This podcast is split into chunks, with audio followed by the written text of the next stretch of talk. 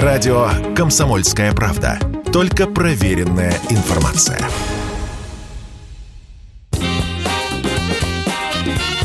Был бы повод. Здравствуйте, я Михаил Антонов, и эта программа «Был бы повод». 19 августа на календаре и рассказ о событиях, которые происходили в этот день, но в разные годы, ждет вас сегодняшней передаче. 1944 год, 19 августа. Впервые в истории Советского Союза человек становится трижды героем СССР. Третью звезду героя получает командир 9-й гвардейской истребительной авиационной дивизии 7-го истребительного авиационного корпуса 8-й воздушной армии 1-го Украинского фронта Александр Покрышкин. Achtung, Achtung! Покрышкин Luft! Покрышкин Luft! Achtung, Покрышкин, Покрышкин! Внимание, внимание! В воздухе Покрышкин передавали рации немецких самолетов. Александр Покрышкин – гроза Люфтваффе. К 1944 году за его плечами около 600 вылетов, более 100 воздушных боев и более 500 подбитых самолетов. Свою первую звезду героя он получает в апреле 1943 года за 10 сбитых фашистских самолетов. Вторая награда меньше, чем через полгода за 38 самолетов в боях за Кубань и Донбасс. Далее уже по совокупности заслуг и за обучение молодых летчиков третья звезда. Но истребители Покрышкина не уходят с неба и продолжают сбивать немецкие самолеты. Этот корректировщик был послан немцами разведать, откуда взлетают самолеты Покрышкина. Но летчик Сухов перехватил его по пути. Александр Покрышкин завершит войну в качестве командира авиадивизии, которую на фронте неофициально будут называть дивизией Покрышкина. На параде Победы он будет нести знамя Первого Украинского фронта. 1960 год, 19 августа. Первый в истории полет в космос живых существ с успешным возвращением на Землю. В СССР выведен на орбиту космический корабль «Спутник-5» с собаками-космонавтами «Белкой» и «Стрелкой». В этом лифте уже мог бы подниматься на корабль космонавт, но мы хотели проверить все еще и еще раз.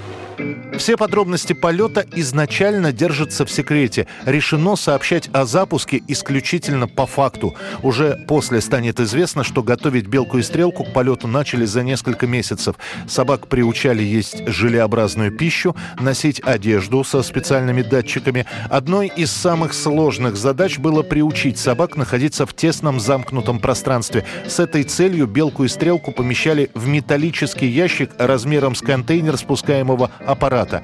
Завершающим этапом подготовки будут испытания на вибростенде и центрифуге. После успешного старта «Спутник-5» вышел на орбиту, за 25 часов совершил 17 витков вокруг Земли, самочувствие стрелки нормальное, белка после четвертого витка начала беспокоиться, пыталась освободиться от элементов крепления. Именно в это время начинают появляться сообщения о полете собак в космос, и за возвращением космонавтов «Белки и стрелки» следит уже вся страна. На следующий день, 20 августа 60 года, аппарат с животными на борту приземлился в заданном районе. И как радостно было встретить путешественниц целыми, невредимыми, жадно вдыхающими земные запахи. На ближайшие несколько месяцев «Белка» и «Стрелка» – самые популярные собачьи клички в Советском Союзе. 1981 год, 19 августа. В дополнении к уже существующему подразделению «Альфа» в составе первого главного управления КГБ СССР формируется еще одно новое спецподразделение «Вымпел». Меня опять вызвал Юрий Владимирович Антропов, вручил утвержденные правительством и Центральным комитетом Коммунистической партии Советского Союза документы и сказал, на, создавай, работай, и что равных им не было. Кстати, само название «Вымпел» знают всего лишь несколько человек. Между собой это подразделение называют просто «отряд». Главная задача «Вымпела» – выполнение специальных операций за пределами Родины в интересах государства. Учебно-тренировочную базу «Вымпел» получит в Балашихе, в старом городке, где готовились еще кадры для войны в Испании. В отряд принимают только добровольцев из числа разведчиков ВДВ, выпускников Рязанского высшего военно-десантного командного училища, Януковича или бойцов отрядов спецназа КГБ.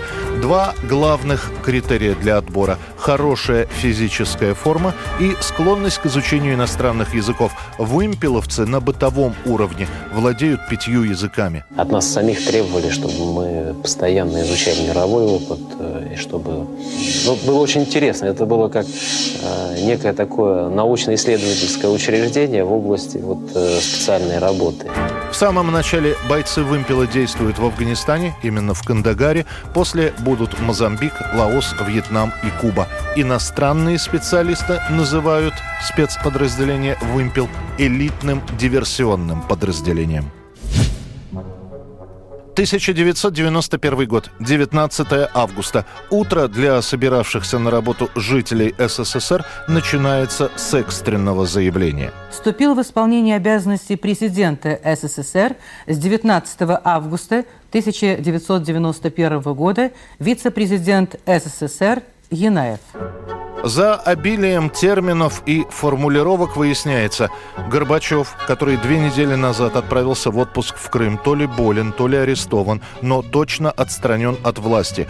Учрежден Государственный комитет по чрезвычайному положению, сокращенно ГКЧП. Далее перечисляются фамилии. Вице-президент СССР Геннадий Янаев, премьер-министр СССР Валентин Павлов, министр внутренних дел Борис Пуга, министр обороны Дмитрий Язов и другие. ГКЧП предписывает приостановить деятельность политических партий, общественных организаций, запрещает проведение митингов и уличных шествий. После заявления штаба ГКЧП по первой программе Центрального телевидения начинают показывать балет Петра Чайковского «Лебединое озеро».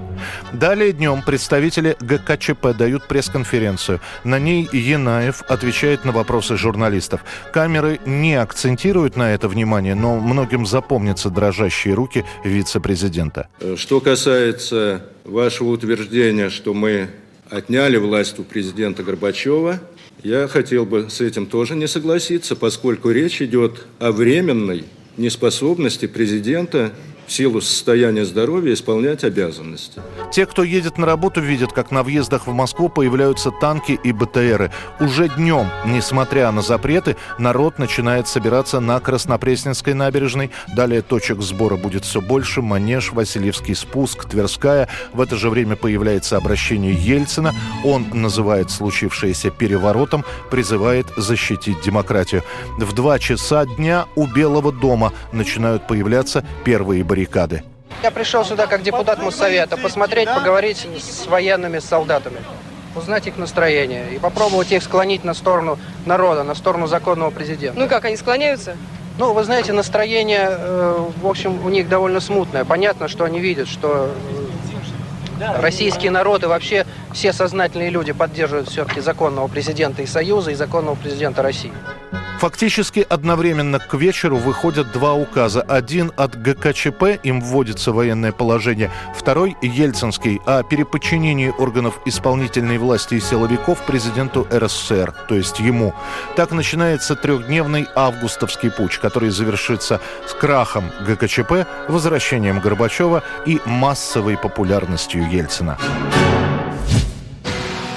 1989 год, 19 августа. В СССР и в США, причем в Америке пораньше, у нас попозже, выходит дебютный альбом группы «Парк Горького» «Горький парк». На обложке изображен логотип в виде букв GP, стилизованных под серп и молот – в Нью-Йорке группа «Парк Горького» снимает клипы на песню «My Generation» и «Bang». Благодаря растущему на Западе интересу к Советскому Союзу после падения железного занавеса, «Парк Горького» вскоре завоевывают широкую известность США. Сингл «Bank» попадает в топ-15 на американском MTV и держится там два месяца, добравшись до третьей строчки. Сам альбом занимает 80-ю строчку в Billboard 200. За три недели с начала продаж тираж этого альбома превышает 300 тысяч копий.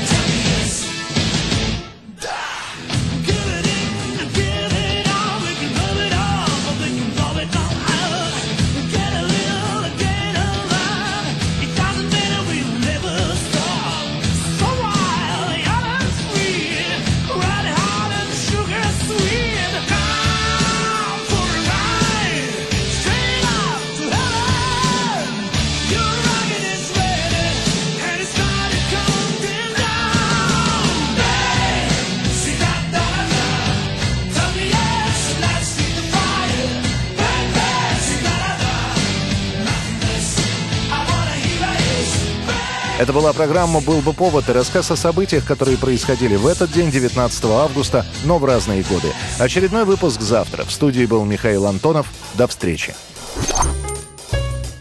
«Был бы повод»